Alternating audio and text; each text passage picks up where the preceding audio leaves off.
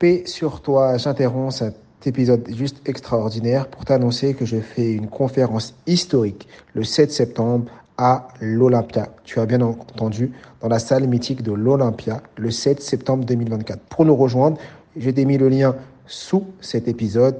Rejoins-nous vite et rapidement parce que les places sont limitées. Ça va juste être extraordinaire et on va parler de mémoire et surtout comment ta mémoire est illimitée. Je compte sur ta présence. À très vite. J'ai été euh, diagnostiqué autiste et au potentiel aussi. Alors c'est deux choses différentes, mais j'ai eu les deux. Moi j'ai eu des vraiment des grosses grosses grosses difficultés d'intégration et après j'ai eu la chance de me mettre à, apprendre des choses. Je sais que c'est vraiment un domaine où tu justement tu apportes euh, beaucoup aux gens. J'ai vraiment réussi à me dépasser grâce à la connaissance. Dans un de mes livres, je raconte comment j'avais euh, participé au jeu Question pour un champion et j'ai gagné plusieurs fois ce jeu et j'ai gagné ensuite plusieurs fois les super champions. Il y avait les meilleurs joueurs. Je m'appelle Mohamed Bouclé, je suis vice-champion du monde de lecture rapide et auteur du best-seller Connaissance illimitée. Dans le podcast Connaissance illimitée, je reçois des invités au parcours extraordinaire pour nous montrer que la réussite est à portée de tous. Paix sur vous, bienvenue dans ce nouvel épisode du podcast Connaissance illimitée et aujourd'hui je suis avec Olivier Liron qui est auteur, coach, prof également. Il a énormément de casquettes, il nous parlera de son parcours, il est également auteur de plusieurs livres et il vient de sortir son nouveau livre aux éditions Robert Laffont, La stratégie de la sardine. Il nous en parlera euh, longuement pendant cet épisode. Bonjour Olivier, comment tu vas? Bonjour Mohamed, comment vas-tu? Bah écoute, très bien, très bien, tout va bien ici. Ah, parfait. Alors, euh, je suis content de t'avoir parce que euh, beaucoup, j'ai beaucoup entendu parler de ton livre et j'ai eu la chance de pouvoir le lire. Donc, tu es auteur aujourd'hui, tu as écrit plusieurs livres, mais avant d'être auteur, est-ce que tu peux nous parler un peu de ton parcours euh, et ton parcours scolaire? Parce que tu as eu un parcours très particulier. Tu es HPI, tu peux nous définir cette notion et après euh, nous parler un peu de ton parcours scolaire. Oui, merci. J'ai eu euh, effectivement un, parcours assez particulier. j'ai été j'ai été diagnostiqué un peu plus tard autiste et, au potentiel aussi. Alors c'est deux choses différentes, mais j'ai eu les deux. Et je raconte dans ce livre euh, comment, euh, donc ça s'appelle la, stratégie de la sardine. Et je raconte justement comment on trouve sa place dans le, avec les autres, euh, les autres poissons. moi, j'ai eu des, vraiment des grosses, grosses, grosses difficultés d'intégration et de, et de, de contact avec les autres au collège, au lycée. Euh, et après, j'ai eu la chance de voilà de me mettre à d'abord à, apprendre des choses. Je sais que c'est vraiment un domaine où tu justement tu apportes euh, beaucoup aux gens. Euh, j'ai vraiment réussi à, me, dépasser grâce à la connaissance. Et dans un de mes livres, je raconte comment j'avais participé au jeu Question pour un champion, jeu de quiz de culture générale, et j'ai gagné plusieurs fois ce jeu. et J'ai gagné ensuite plusieurs fois les super champions. Il y avait les meilleurs joueurs. C'était il y a une, euh, une grosse dizaine d'années. J'avais j'avais 20 ans. Je faisais mes études. Et en fait, euh, toutes ces questions. Alors on va peut-être y revenir, mais effectivement de de harcèlement scolaire en fait pour résumer. Bah moi en fait à ce moment-là, ça m'a permis de dépasser ça et euh, j'ai vraiment euh, appris des millions d'informations par cœur et je m'entraînais pour jouer euh, donc à ces jeux. J'étais une sorte de gamer, donc je m'entraînais sur internet chez moi je m'entraînais aussi dans des dans des clubs. Je participais donc à ces jeux télé. Et je crois que ça m'a aidé à ce moment-là de me de prendre une revanche. À ce moment-là, hein, a, quand je sortais vraiment de, l'adolescence et ça m'a vraiment permis de bah, d'être fier de moi, de repartir de l'avant et d'être euh, voilà. Donc aujourd'hui, je suis à la fois écrivain, donc j'écris des livres, pas forcément des livres sur ce sujet, c'est des, des romans, des, des, des, des livres de, de poésie. J'ai fait des j'ai fait un stand-up, j'ai fait des plein de choses. Et en fait, juste c'est je crois cette étape-là, de pouvoir faire des études et d'apprendre, d'apprendre sur plein de sujets, qui m'a permis de, voilà, de montrer que, que j'étais, voilà, que j'avais une valeur en tant qu'être humain et que, donc ça m'a beaucoup aidé la connaissance à, à reprendre confiance en, en moi. Tu t'es réfugié dans, dans, la connaissance et dans le savoir. On a ces, ces, mêmes valeurs, euh, toi et moi, parce que moi je prône le savoir et je prône la connaissance, euh, tu, tu, le fais si bien. Et pourquoi ça a été si particulier pour toi en, quoi le, fait de te réfugier dans le savoir et dans la connaissance, ça t'a aidé? Qu'est-ce que ça t'a apporté bah, je crois que c'était déjà, euh, déjà ça, ça sort du, du quotidien de la réalité. Quand la réalité, elle est, elle est un peu euh, euh, difficile, quand on se cherche, quand on a l'impression qu'on n'est pas à sa place, qu'on vaut rien, etc. Et euh, bah, c'était l'idée déjà d'avoir un domaine où, on est on est bon, on est reconnu et où, où, justement on va avoir quelque chose de positif qui va se dégager. Et après au fur et à mesure, il y a vraiment moi spécifiquement un truc de, de compétition. C'était comme un sport. Je savais que c'était comme une compétition et que je devais forcément battre les autres candidats. Ou même si je m'entraînais sur internet, il y avait quand même des candidats. Donc il fallait vraiment. Et ce truc de compétition, c'était pas un truc. Euh, euh, négatif de, de, de, de, vouloir faire du mal aux autres ou de vouloir être euh, meilleur ou se sentir plus intelligent.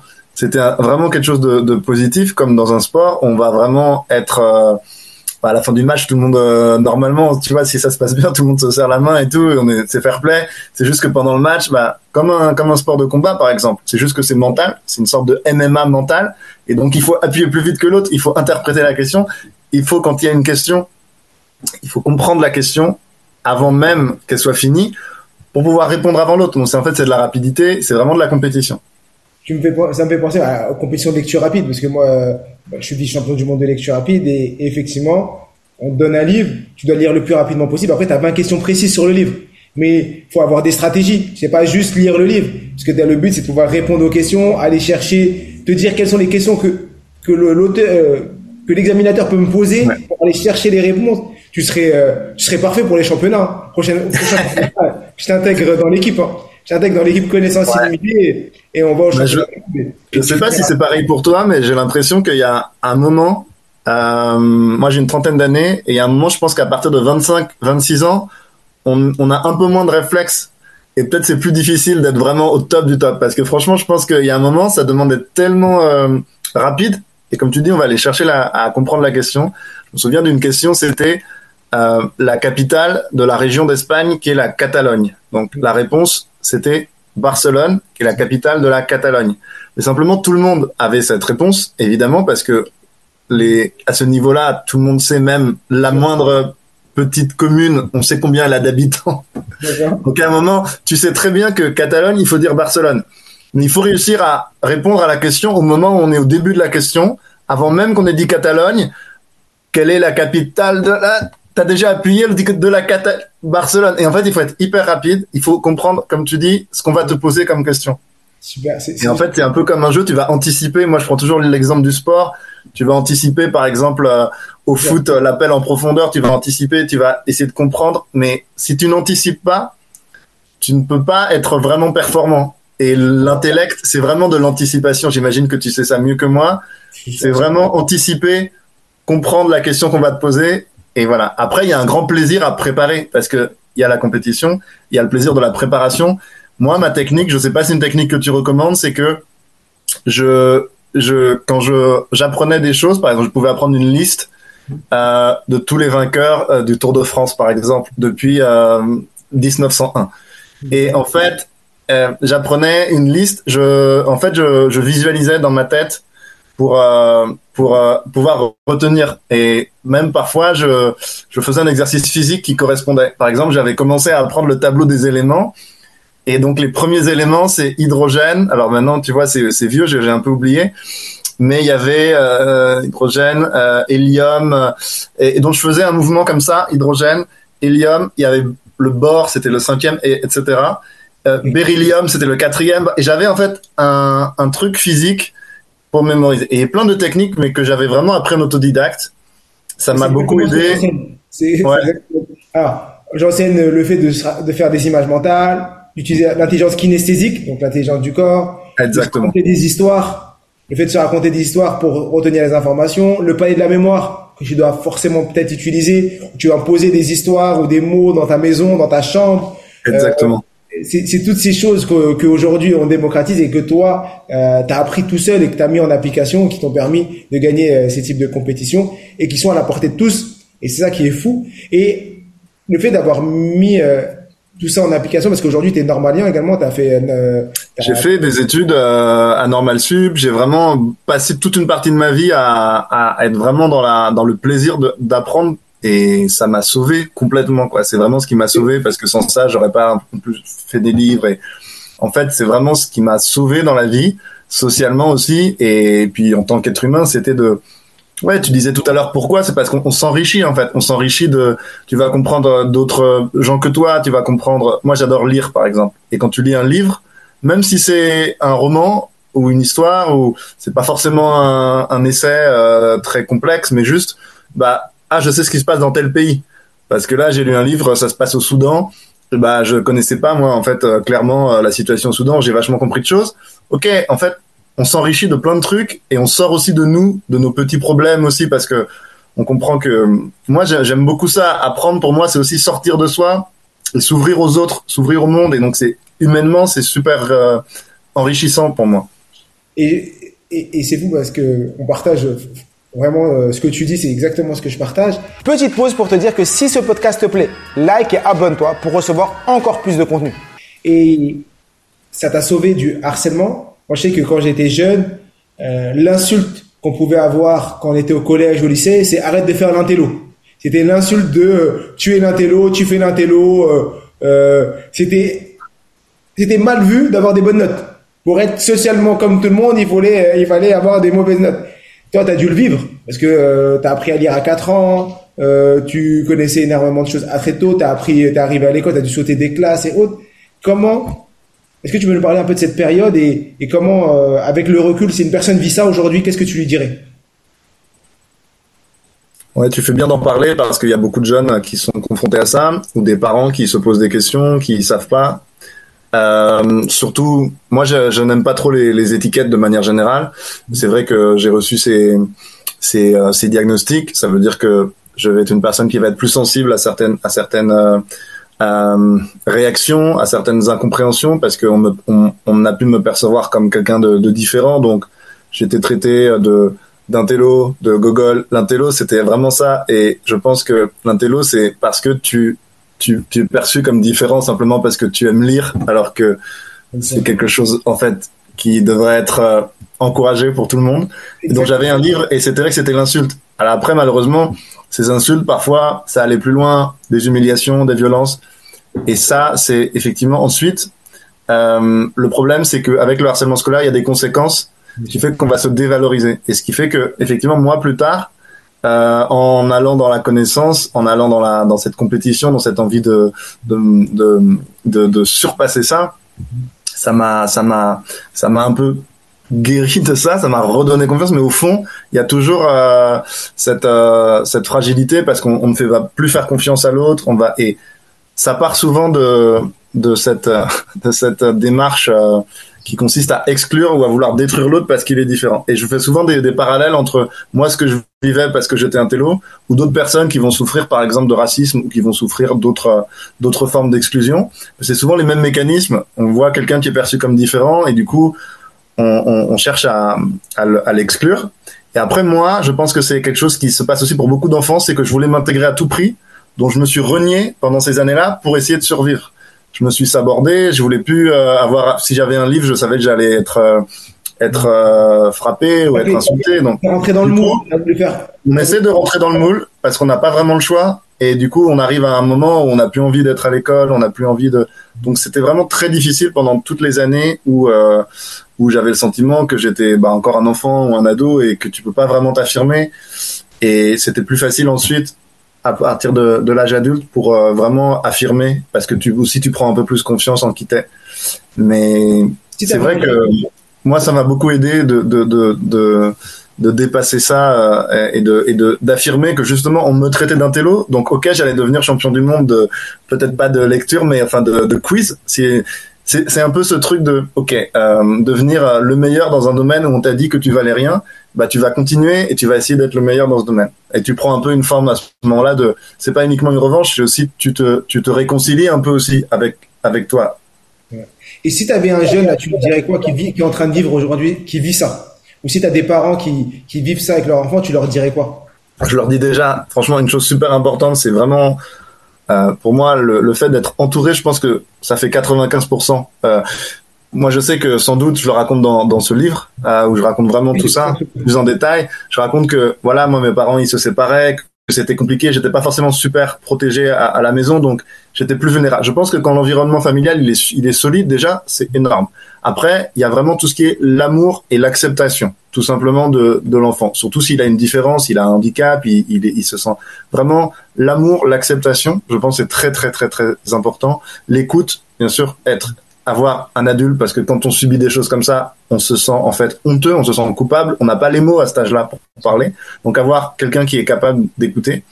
Et puis après, je pense que voilà, il y, a, y, a, quelque chose qui est, qui est très important, c'est que chacun peut trouver aussi sa voix, son, son, sa force. Moi, j'ai parfois je vais rencontrer des, des, scolaires et puis il y a des gamins qui sont pas bons à l'école, mais il y a des trucs où ils sont super bons. C'est ça qu'il faut aussi creuser, encourager. Je pense que chacun en fait est champion du monde de quelque chose. C'est juste que tout le monde ne va pas apprendre des des les, les listes des fromages français comme moi, mais chacun chacun apprend son truc.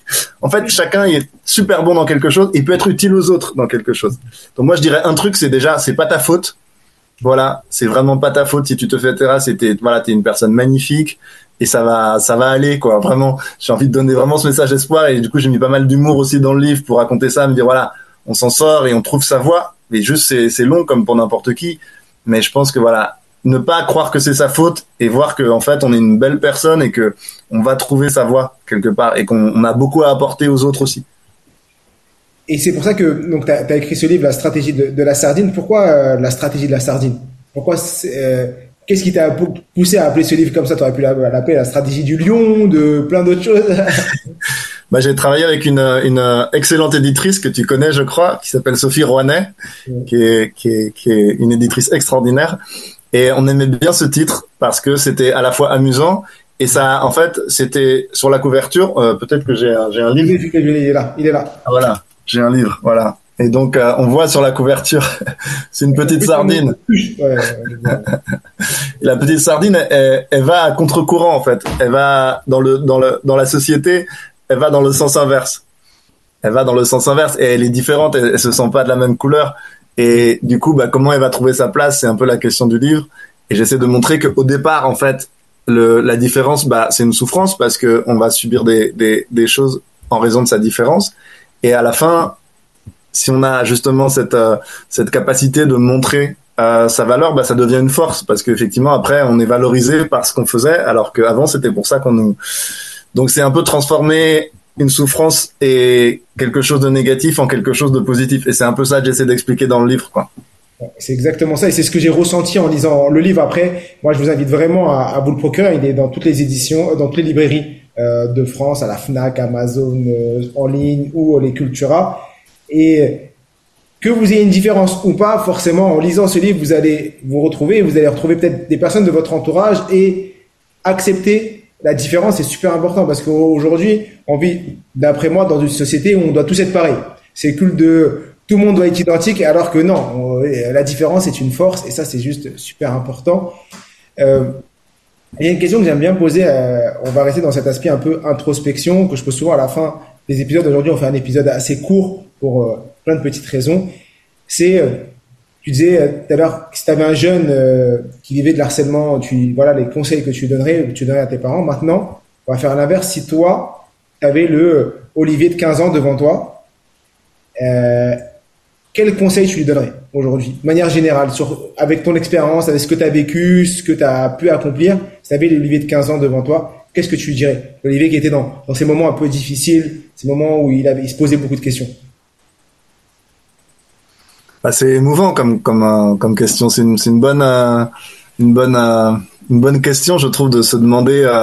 moi, je lui dirais, bah déjà, comme je dis, c'est que vraiment de de pas croire que c'est sa faute, qu'en fait ce qu'il traverse, c'est juste des moments difficiles et que et que ça va passer. Et je dirais de de de croire de croire vraiment en lui, parce que Ouais, je dirais, je dirais crois en toi, continue à croire en toi. Et en vrai, je pense que si je suis honnête, je me le disais déjà à l'époque, euh, dire voilà, croire en soi, croire en toi, euh, garder, garder cette euh, cette foi en soi-même. Et euh, parce que même dans les moments les plus durs, les plus noirs, les plus les plus sombres comme on peut avoir à cet âge-là, il va il va avoir de la lumière, il va avoir des rencontres, il va avoir euh, des belles choses qui vont qui vont se passer. Et, et vraiment de, de, garder confiance euh, aussi en, en, sa sensibilité. dans sa sensibilité, ne pas se fermer, ne pas devenir quelqu'un de, de, méchant, ne pas devenir quelqu'un de. Moi, je dirais sois gentil, quoi, sois gentil avec les autres, parce qu'effectivement, quand on souffre, on a tendance à se replier, et en réalité, c'est voilà, il faut continuer à être capable de de s'ouvrir, parce qu'il n'y a pas que du méchant dans l'humanité, il y en a, mais il y a aussi beaucoup de très belles choses, et être capable euh, aussi de d'accueillir ça, de voilà, ça ça c'est important de garder l'espoir. Je pense c'est vraiment une, on est dans une époque où on a besoin d'espoir, on a besoin de d'avenir, on a besoin de voilà donc ce serait plutôt un message de paix, de, tendresse plutôt qu'un message de de colère. Euh, c'est plus un message, je de voilà d'apaisement parce qu'on a on a tous besoin, je crois, d'être euh, d'être écouté, d'être compris, quelles que soient nos, nos différences. Et, et qu'on croit en nous. Je pense que moi j'ai eu la chance justement d'être euh, aussi, j'en parle dans le livre, de faire des belles rencontres, que ce soit des enseignants, que ce soit des moi j'étais très proche de mes grands-parents par exemple qui m'ont beaucoup aidé. Ah, voilà de faire euh, confiance aux gens qui nous qui nous aident aussi. Donc c'est c'est tout ça c'est c'est accepter aussi la les belles choses de la vie c'est c'est les c'est voilà tout ce qui est aussi l'humour c'est important la sensibilité les les les moi je sais que j'avais quelque chose de très fort avec euh, avec la nourriture aussi en fait de de trouver des plaisirs simples pour euh, parfois réussir vraiment à survivre dans des moments où on a l'impression que tout fout le camp. Et juste, voilà, un message d'espoir, vraiment, vraiment, vraiment. Merci beaucoup, euh, Olivier, pour ce message d'espoir. Pour, euh, c'était court, mais euh, tes enseignements, ils sont juste incroyables. Et si, et je pense qu'ils vont donner beaucoup d'espoir à énormément de personnes et à toutes les personnes qui vont écouter cet épisode. Je vous invite vraiment à vous procurer son livre, parce que vous allez apprendre énormément de choses, bien sûr, sur lui, mais surtout, vous allez pouvoir transposer ça à votre vie, à votre quotidien. J'ai adoré cet ouvrage, donc la stratégie de la sardine aux éditions Robert Laffont. Vous le trouverez partout de Olivier Liron. Encore mille merci d'avoir accepté euh, cette invitation. Et à, à la fin de mes épisodes, je suis tué. Nous sommes tous illimités. Prenez soin de vous.